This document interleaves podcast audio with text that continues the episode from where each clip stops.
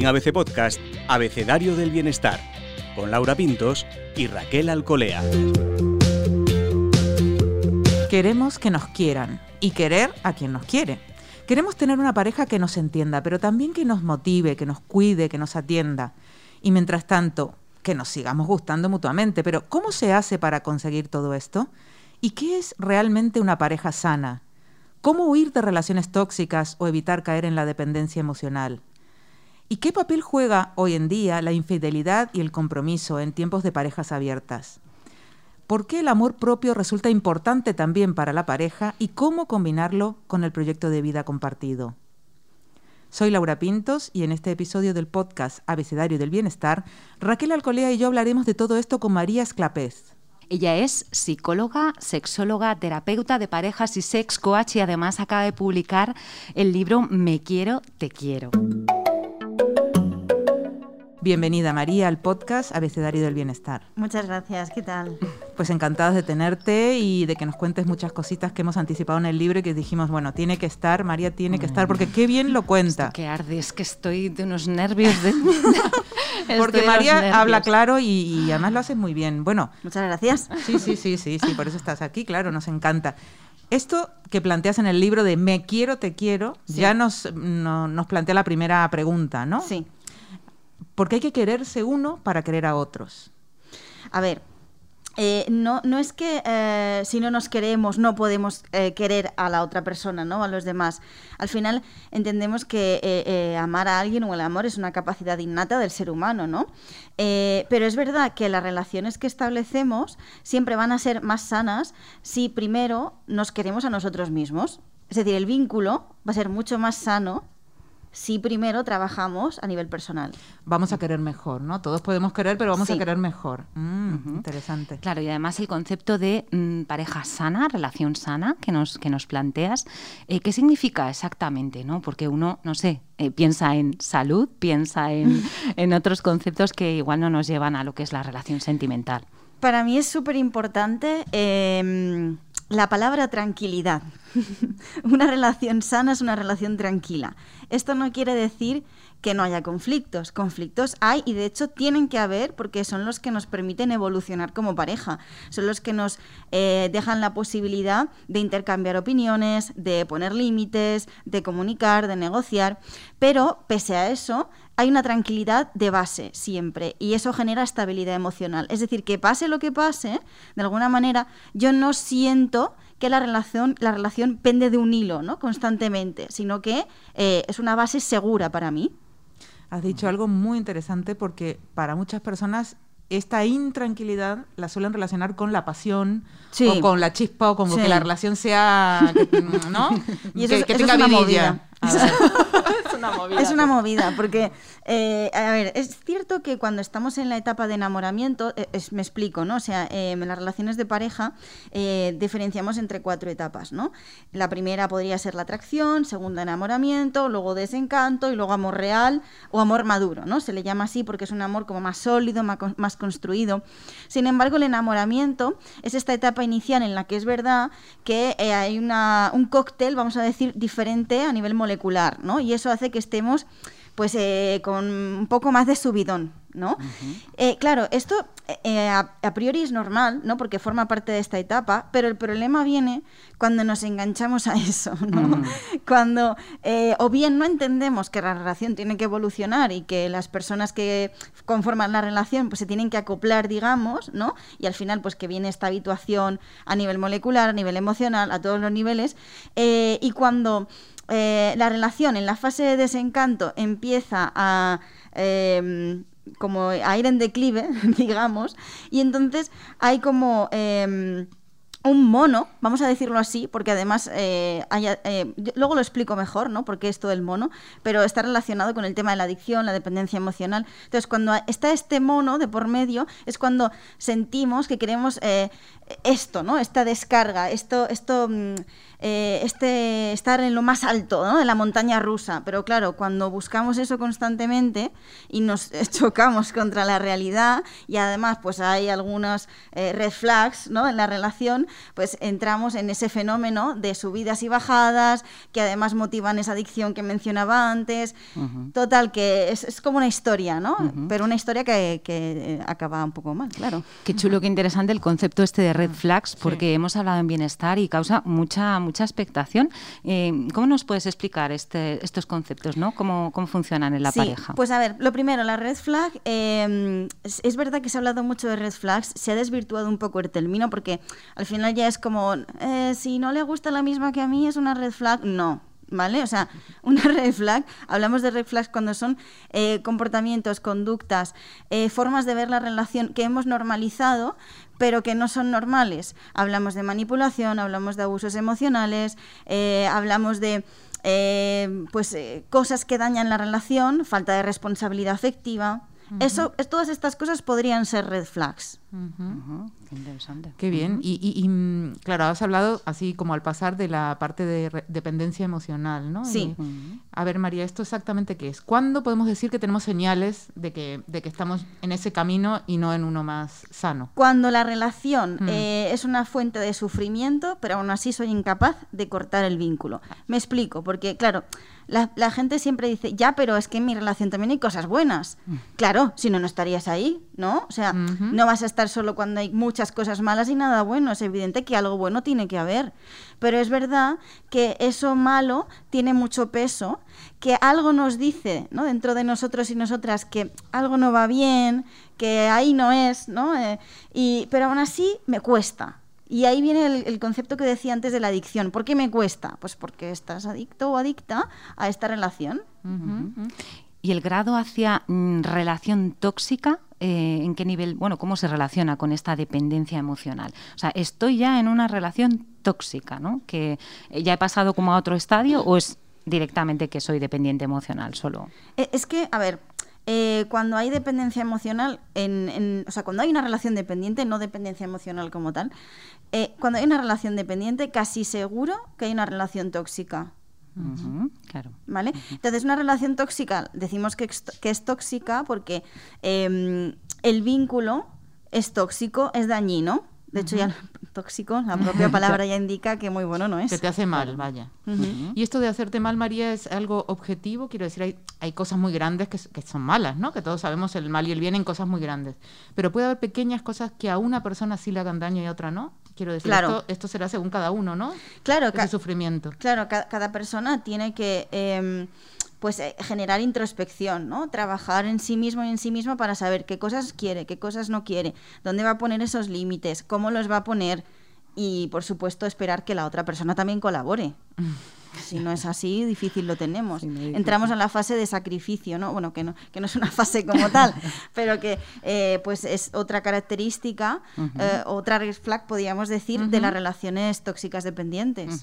Fíjate que siempre que hablamos de dependencia emocional y de relación tóxica y tal, siempre pensamos como en nosotros, ¿no? Sí, en la víctima nosotros. En que nosotros somos la víctima. ¿Y qué pasa si nosotros somos esa que está generando esa, esa dependencia o esa historia, ¿no? ¿Cómo nos analizamos para saber si, si podemos ser ese tipo de persona?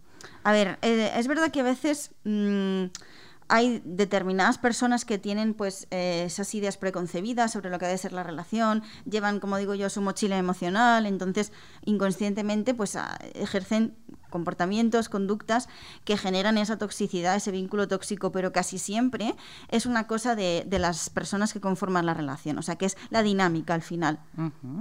O sea, no es una persona individual que traiga algo, sino que tiene que encontrarse con el otro, que entre los dos construyen esto. Claro, claro. O sea, esto es un trabajo eh, a nivel individual y a nivel de pareja.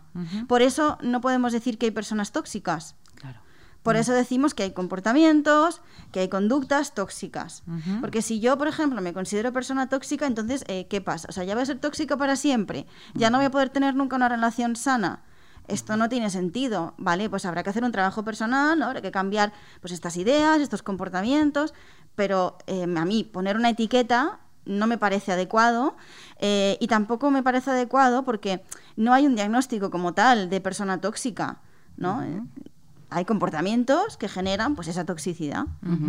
Has hablado antes del enamoramiento y también nos dices en el libro, en tu libro, que el, el enamoramiento no es para siempre, pero el amor sí puede serlo, ¿no? ¿Cómo se llega a esa fase de madurez? Entiendo que será el amor maduro, ese del que hablas en la última parte. Em, el enamoramiento, según los estudios, vamos a empezar por ahí, dura, dura hasta 3-4 años. Hasta. Eso eh, no quiere decir que sí o sí tenga que durar 3-4 años. De hecho, eh, yo estoy viendo últimamente casos en los que me parece, me da la sensación de que dura un poquito menos, ¿no? Eh, meses incluso. Em, entonces, cuando pasamos de esa fase, como decía, vamos a la fase de desencanto, ¿no? Porque no es como en las pelis, no es lo que yo pensaba, ¿no? Viene la realidad. ¿Cómo que no me lee la mente, no?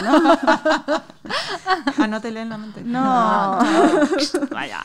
Entonces, claro, es como que te viene todo, toda la realidad, como decíamos antes, la, la ves eh, te chocas contra ella y dices, bueno, pues eh, aquí tengo dos opciones, ¿no? Hay dos caminos. O me empeño en que me tiene que leer la mente, en que debería saber lo que necesito, ¿no? Y en que al fin y al cabo estoy esperando al príncipe azul, o trabajo y apechugo con esta responsabilidad afectiva.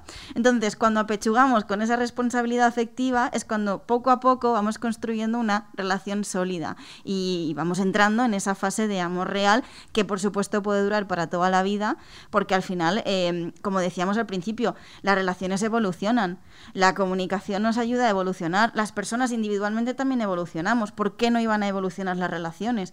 ¿Por qué nos empeñamos en estar siempre como al principio? El principio es bonito, el principio es el principio pero mm, nos quedan muchos años por delante, se supone. Tenemos que construir algo un poco más eh, sólido y más estable de esta adaptabilidad, adaptabilidad, a ver si lo digo, que tiene, que tiene que tener la pareja, que, de la que hablas. ¿Cómo se trabaja, María? ¿Cómo trabajas tú con las parejas? Entiendo que hablas de comunicación, sobre todo, pero bueno, ¿por dónde empezaría una pareja que dice, venga, vamos a intentar construir ese tipo de relación madura y real y estable y bonita? Sí, eh, yo lo primero que me fijo es eh, cómo se relacionan eh, las personas que vienen a consulta, ¿no? Entre ellas veo cómo se comunican, si se respetan lo que dicen, si es más una guerra, ¿no? Una lucha y vienen a que yo les dé la razón, eso, pues ahí no hay, hay terapia ni hay nada. O sea, lo, que, lo que se les dice es, pues se les refleja, ¿no? La realidad. A ver, si realmente queréis trabajar esto, tenéis que funcionar como un equipo, o sea, eso es básico. Si ah, puede haber intención, ¿no? O sea, porque al final, claro, todos queremos pues ser felices, ¿no? Y estar a gusto. Pero em, no solamente cuenta la intención, también tiene que existir la empatía, eh, eh, mm, la, responsabilidad afectiva, ¿no? Entender que, si yo te ataco, me pongo en la defensiva, lo que estoy generando es que tú también me ataques y te pongas a la defensiva, entonces ya no somos un equipo. Esto es basiquísimo, o sea, es como eh, los cimientos, ¿no? De la casa, digamos. Y luego, por supuesto, eh, hay que trabajar comunicación, asertividad, reparto de tareas, reparto del tiempo, eh, crianza de los hijos si los hay, eh, tiempo de calidad en pareja, sexualidad, afectividad, refuerzos, son muchas cosas. Claro, que de primeras, en la primera sesión todo el mundo, sí, sí, a tope, no sé qué, pero luego te das cuenta de que realmente hay más deseo que, compromiso. Claro, es que amar cuesta, ¿no? O sea, cuesta esfuerzo. Muchas veces nos parece que es algo como natural, como viene como del sentimiento. Ah, sí, sí. Ah, bueno, pues esto fluye, ¿no? Pero es que eso no fluye así, ¿no? No, claro, o sea, ya como ya somos novios, novias, ¿no? Ya, eh, ya está todo hecho ¿no? No, hay que seguir trabajando sin llegar a ese sacrificio, como decía antes, pero es que es un esfuerzo diario. No se puede dar por hecho que la relación eh, va, va, a ser como hoy, por ejemplo. Imaginaos, ¿no? Tenemos una relación sana hoy. No podemos imaginar que como ya he trabajado hoy, ah, pues dentro de tres años, ¿para qué, no? Si total ya está trabajado. Sí, eso que a veces se pone un poco la pareja en pausa, ¿no? En estado vegetativo, me ocupo del trabajo de los niños, de, la, de cuidarme ahora, pero esa que me aguante, ¿no? Que aguante que yo me dedique un poco a la pareja. Sí, sí, por, eso, porque lo damos por hecho, eh, pero también os digo que me estoy acordando yo ahora de estos cuentos eh, y estas pelis, ¿no? Que siempre terminan con y vivieron felices y comieron perdices. Eso es. claro, y termina el cuento ahí y tú dices, pues muy bien, ¿no? Así tiene que ser mi relación. Hmm. Y claro, cuando llegas al y vivieron felices y comieron perdices, dices, ¿y dónde están mis perdices? ¿Y dónde está mi felicidad? Porque ya esto ha pasado, ¿no? ¿Qué, qué hago para conseguirlo? Es donde la gente se pierde un poco. Hmm. Por eso decimos que está la fase de, desencanto, ¿no? De, de decepción. Qué interesante, ¿no? Hay que superar esa fase para, para, poder consolidar algo más seguro. Bueno, hablemos de los celos, ¿no? Laura, cuando estábamos preparando la entrevista contigo dijimos, hay que hablar, hay que hablar de los celos, hay que hablar. ¿Sirven para algo? Eh, ¿Cómo se gestionan? No sé, ¿qué, ¿cuáles son tus consejos cuando, cuando siente una persona celos? Los celos son una emoción eh, y no tienen nada que ver con el amor, o sea, aunque aparezcan en las relaciones, pero pueden aparecer en otros contextos, pero al fin y al cabo em, son una emoción. Y es una emoción, se le dice emoción secundaria, ¿no? Porque hablamos de emociones secundarias, emociones primarias. Entonces, detrás de los celos siempre hay miedo e ira, ¿vale? Esas dos emociones básicas. Entonces, cuando sentimos celos, eh, lo primero que tenemos que deconstruir es eh, la relación que hacemos de eh, si siento celos es porque quiero a mi pareja. Porque esto no tiene ningún sentido. Es como si yo dijera, si siento felicidad es porque em, estoy en desasosiego. Es que no tiene ningún sentido, ¿no? Pues el mismo sentido para el tema de los celos. Entonces, cuando deconstruimos esto, hay que trabajar la emoción como tal, de manera individual, ¿vale? De, oye, ¿por qué estoy sintiendo esto? ¿Qué ha pasado para yo sentir esta emoción? Lo de las emociones básicas es una pista, ¿no? ¿A qué tengo miedo? Para seguir haciéndose preguntas. ¿A qué tengo miedo? ¿Ante qué estoy reaccionando? ¿no? Porque la ira es una emoción de reaccionar o de defenderme ante algo, sirve para poner límites. Entonces, ¿ante qué quiero yo poner límites que no me está gustando o me está generando este miedo? Y a partir de ahí empieza ese trabajo introspectivo, ¿no? Una vez hemos hecho ese trabajo introspectivo, eh, tenemos que hablar con la pareja, claro, porque esto no es una cosa de, ah, bueno, lo trabajo yo y ya estaría. Hay que hablar con la pareja. Eh, comentarlo, pero no hablar desde el quién es esta o quién es este, ¿no? Y por qué no. No, porque eso al final es atacar. Entonces, eh, oye, pues eh, mira, me he visto en esta situación, he observado esto, me he sentido de esta manera, lo he trabajado, he visto todas estas posibilidades, ¿no? Pero me gustaría compartir contigo todo este trabajo personal que he hecho para que me cuentes tu opinión y que me, y que me sienta, bueno, que yo también me sienta arropado, ¿no? Arropada con, con mi pareja. Y así es como se hace un abordaje individual y en pareja, que explicado queda muy bonito y muy fácil, pero luego ponte a hacerlo. No, no, que nos vamos a guardar este audio para, usarlo. Me lo, voy a escuchar todo el tiempo. A ver, a ver, analiza. Esto es lo que he sentido, está muy bien. Comento. Y todo esto, ¿cómo encaja María? Eh, Hay ejemplos en el libro, ¿eh? Sí, sí, sí. Es, muy práctico. Sí. Es muy práctico, que es muy importante, porque al final la teoría, pues luego hay que llevarla a la práctica, ¿no? Y en todo esto que estás viendo tú con la gente a la que ayudas y con las parejas, ¿Cómo encaja? Mm, nosotros vemos cada vez más que se habla de parejas abiertas, de otro tipo de relaciones y de, relaciones de, pareja distintas, totalmente distintas. ¿Cómo se manejan? ¿Tienen en principio menos celos? ¿Tienen estos, estas, estas cosas se manejan mejor? Porque parecería que ya vienen con eso, sin ese problema, ¿no? Ojalá. Sin esa carga, no. No, no, no, no eh, somos humanos igual. O sea, al final los problemas son los mismos. Eh, a ver, eh, lo importante es, eh, ya sea una pareja de dos, de tres, eh, de 27, ¿no? Ya puestos, que haya vínculos sanos, ¿vale? Y luego, dentro de esa relación, que pues se trabajen las particularidades de esa relación. Los problemas van a ser muy parecidos. Em, lo que no podemos hacer es, por ejemplo, si nuestra relación va mal, decir, pues vamos a abrirla, a ver si así va mejor. No, te la vas a cargar, ya te lo digo. ¿eh? Sí, es algo acordado entre los dos porque es una modalidad con la que comulgas, ¿no? Que simplemente te, no, soluciona nada. Como tantas cosas que verás tú que la gente cree que solucionan la pareja y no la solucionan. Por ejemplo, tener hijos. Sí. A eso iba, a eso iba. Entonces que hay que empezar por hablar, entiendo. Claro, o sea, primero te... Eh, vamos a ver, si vamos a pensar siguiendo este ejemplo, entrar otra persona al mundo tiene que tener un entorno estable. Porque además esto lo explico en el último capítulo, que no voy a hacer spoiler, porque es un capítulo con el que yo digo que conectas con todo, ¿no? Ya. Em, pero hablo de los apegos. Y es verdad que eh, según la relación que tengan los padres entre ellos, las madres, ¿no? Y, la relación que tengan eh, los progenitores con los hijos, luego esos hijos van a eh, relacionarse consigo mismo y con los demás de una manera concreta. Entonces, si estamos en una relación desastrosa, de altibajos, de idas y venidas, de gritos, de no sé qué, o sea, ¿qué, qué ambiente, qué estabilidad, qué contexto estamos generando y qué eh, aprendizaje le estamos aportando a nuestros hijos. Seguramente luego repitan patrones, seguramente eh, pues tengan una relación mala con el entorno y consigo mismos, porque todo influye. Y ahí sería darle la, vuelta a la, a la, moneda, ya no estaríamos hablando de parejas abiertas, que entiendo que tendrán sus códigos, pero cuando ya son parejas en las que se decide o se acuerda una fidelidad, eh, cómo se gestionan las infidelidades. ¿no? Yo he llegado a escuchar incluso que algunas infidelidades ayudan a unirse más a parejas. No sé si esto es una burrada, pero bueno, eh, ¿qué opinas tú de, de lo que implica la infidelidad en la pareja? Cada pareja es un mundo, ¿no? Y vamos a empezar por definir qué es la infidelidad pues cada persona tendrá que definir qué es la infidelidad para ella. ¿No? O sea, al final es faltar a, un consenso eso es lo que, como definición general, ¿no? Podríamos decir. Entonces, em, no, yo es que percibo la infidelidad como hablar, pues ya está. O sea, si para ti es una infidelidad y tu pareja dice, eh, de acuerdo, lo comparto, yo ahí no tengo nada que aportar. O sea, en el momento en el que la pareja considere que ha habido una infidelidad, pues eh, habrá que trabajarla. No, yo para mí la infidelidad es eh, cariño emocional, ¿vale? O sexo, o cada pareja tiene sus códigos, ¿no? María, pero a veces las dos de la pareja no tienen el mismo código. O sea, pues para mí em- puede ser una mal empezamos. Claro, claro, claro. ¿Y qué hacemos?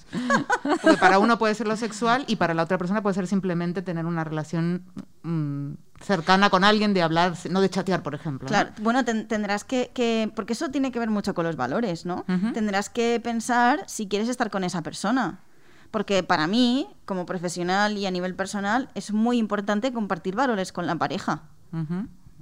Y esto es fundamental, claro. O sea, si, si acordamos que, que, en el tema de, de, no, mira, pues si no te acuestas, no eres. No, es que hay estos comentarios. A mí, por ejemplo, mi pareja me dijera, no, es que yo, eh, si tienes amigos, por ejemplo, que no lo hace, ¿eh? pero si me dijera, si tienes amigos, para mí eso ya es infidelidad, le diría, pues hasta luego, Mari Carmen. Porque yo lo siento, eh, pero quiero tener amigos. para mí, no, que otra persona que respete eso me parece fantástico. No es el caso, como digo, pero. Pero ahí está. Hablando de consejos y consejitos, ¿qué es esto de sex coach, María? A ver, ¿cómo podemos ayudar a, cómo ayudas tú en ese aspecto específico a las parejas? Pues eh, a ver, esto es un, podríamos decir que es como una parte más de la psicología, ¿no? Y de hecho eh, cuesta mucho diferenciar qué es psicología de qué es coaching, por así decirlo. Eh, entonces yo lo que hago es, simplemente hacer mi trabajo como sexóloga. Que es cuando viene una pareja y presenta dificultades con el deseo o mm, con el dolor o por, lo que sea, ¿no? Porque al final cada persona y cada pareja pues es un mundo. Vemos dónde están esas dificultades, analizamos lo que está sucediendo y lo que hacemos es trabajar una intervención donde haya pues un trabajo individual y un trabajo en pareja. Estaba recordando yo ahora, no sé por qué me ha venido a la mente, ahora los análisis. Que tienes una psicóloga delante. Los ¿eh? análisis que. los análisis que hacía de, la Isla de las Tentaciones, ¿no? que además fueron, bueno, tenían mucho interés, muy comentados, muy, muy, muy valorados. ¿no? Em, del feedback que recibías de todos estos análisis, ¿qué te llamó la atención o, qué, te, qué te sorprendió? De, la necesidad que había al respecto. O sea, yo noté una necesidad eh, a nivel social, me atrevería a decir, ¿no? Porque esos análisis los vio muchísima gente, incluso en institutos también. Em, y, bueno, me, me sentí eh, útil para la sociedad porque eh, yo estaba en mi casa y recuerdo pues estar viendo cosas que mm, pues que no eran sanas ¿no? y comportamientos que eran muy tóxicos. Entonces decidí plasmarlos en, infografías para redes sociales y eso la reacción de la gente fue muy buena porque claro no no vieron esa parte, ¿no? Hasta que yo se las empecé a mostrar y pensaban, Jolín, me lo decían, ¿no? Por, mensajes, por comentarios, Jolín, claro, es que tiene, tienes razón, porque esto, si tú no me lo explicas así, yo no soy capaz de verlo. Y al contrario, o sea, lo normalizo, ¿no? Entonces, claro, el eh, presentar esos análisis y decirle a la gente, al mundo, eh, esto no es normal, ¿vale? Esto es manipulación, o esto es gaslighting, o esto es no sé qué, claro, la, la peña flipaba, ¿no? Y, flipaba tanto pues que, me lo pedían, pues eso, hasta para institutos, colegios. Ha, mencionado justo el gaslighting, la, esta luz de gas, que es un concepto súper interesante. Eh, a lo mejor nos está escuchando alguien que no detecta del todo estos comportamientos porque son pueden ser muy sutiles, entiendo. ¿Cómo, cómo, cómo detectar? A, ver, lo primero es una forma de abuso emocional eh, y para que se me entienda bien es como ah, intentar dejar de loco o loca a la pareja, ¿vale? Por resumir la definición. Em, entonces, claro, si pues no sé, eh, yo te invalido emocionalmente, ¿no? Te, eh, esto es, eres una exagerada, esto no es para tanto, ¿no? Ahí ya te estoy dejando a ti como loca, ¿no? Eh, no, esto en realidad, y claro, tú te cuestionas, ¿no? Cuestionas tu propia cordura y dices, jolín, pues eh, a ver si es verdad que esto no va a ser para tanto. Entonces, claro, ahí te genera una inseguridad, ¿no?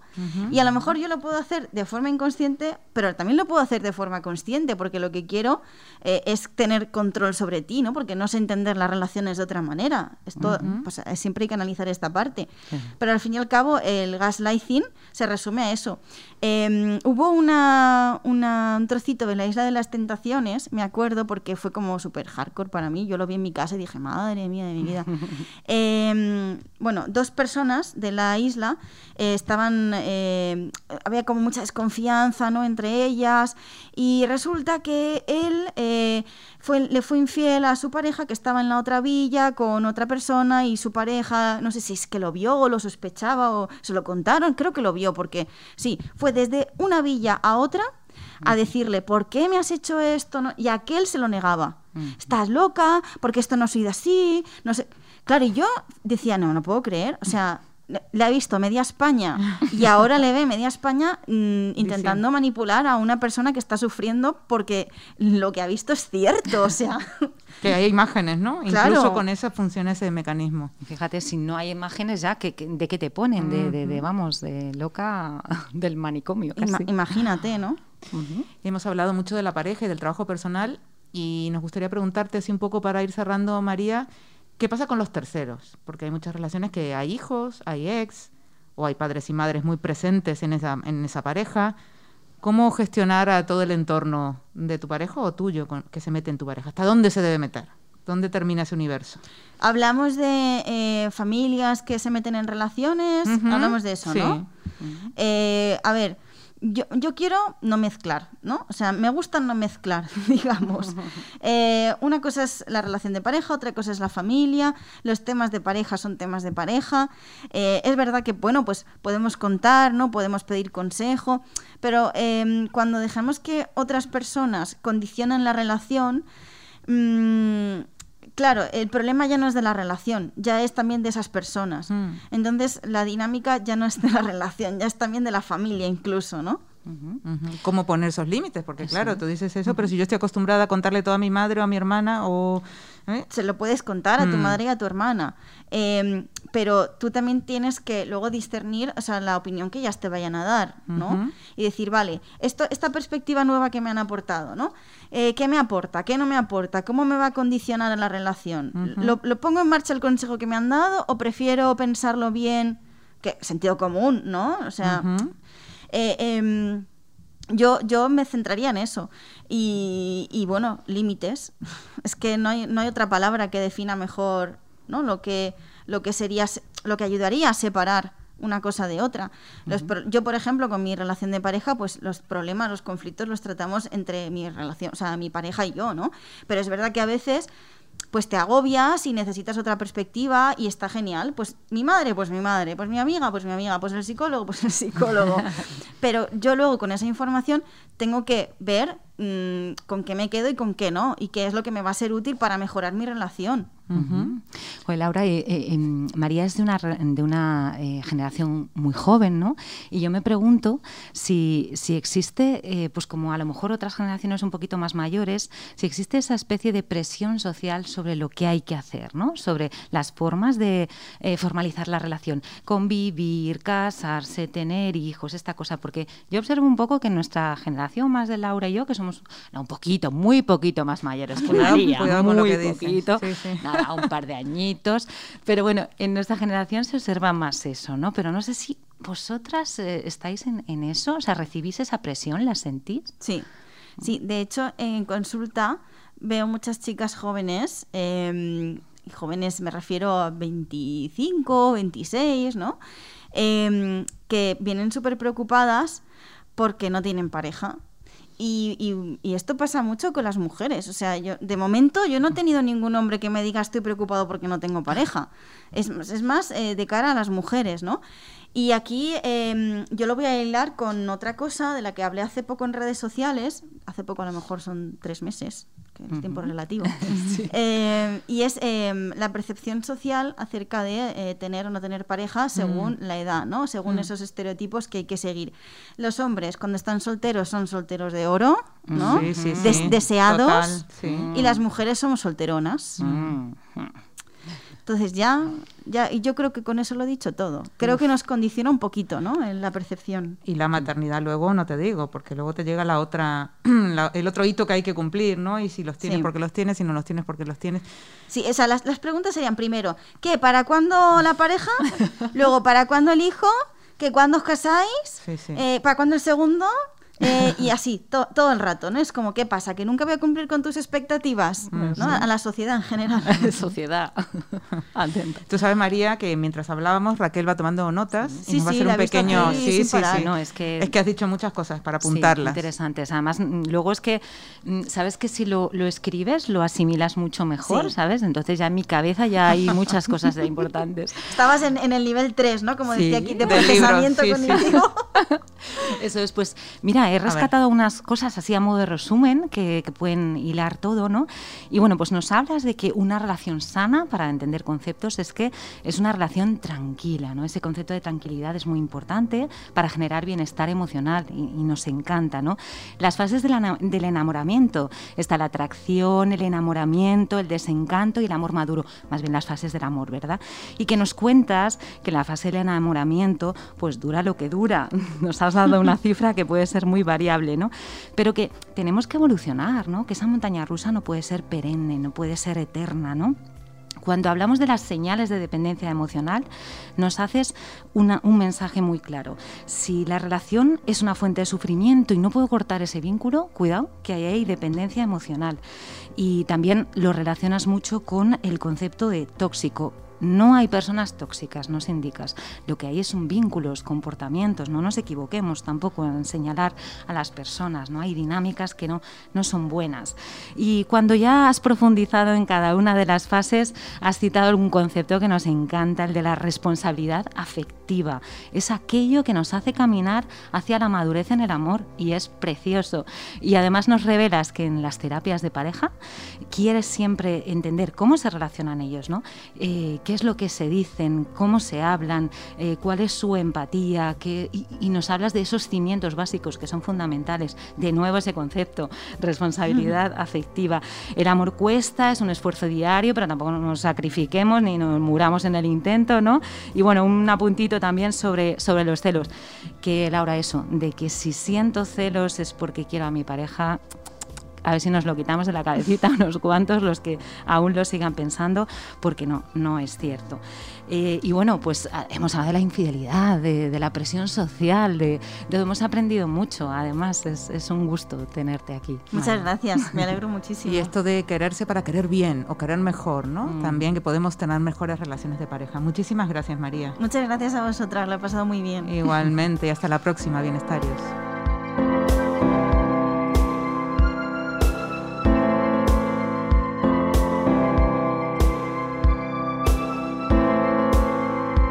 Puedes escuchar todos los episodios del Abecedario del Bienestar en abc.es, iBox, Wanda, Spotify, Apple Podcast y Google Podcast. Y no te olvides de seguirnos en las redes sociales. ABC-Bienestar.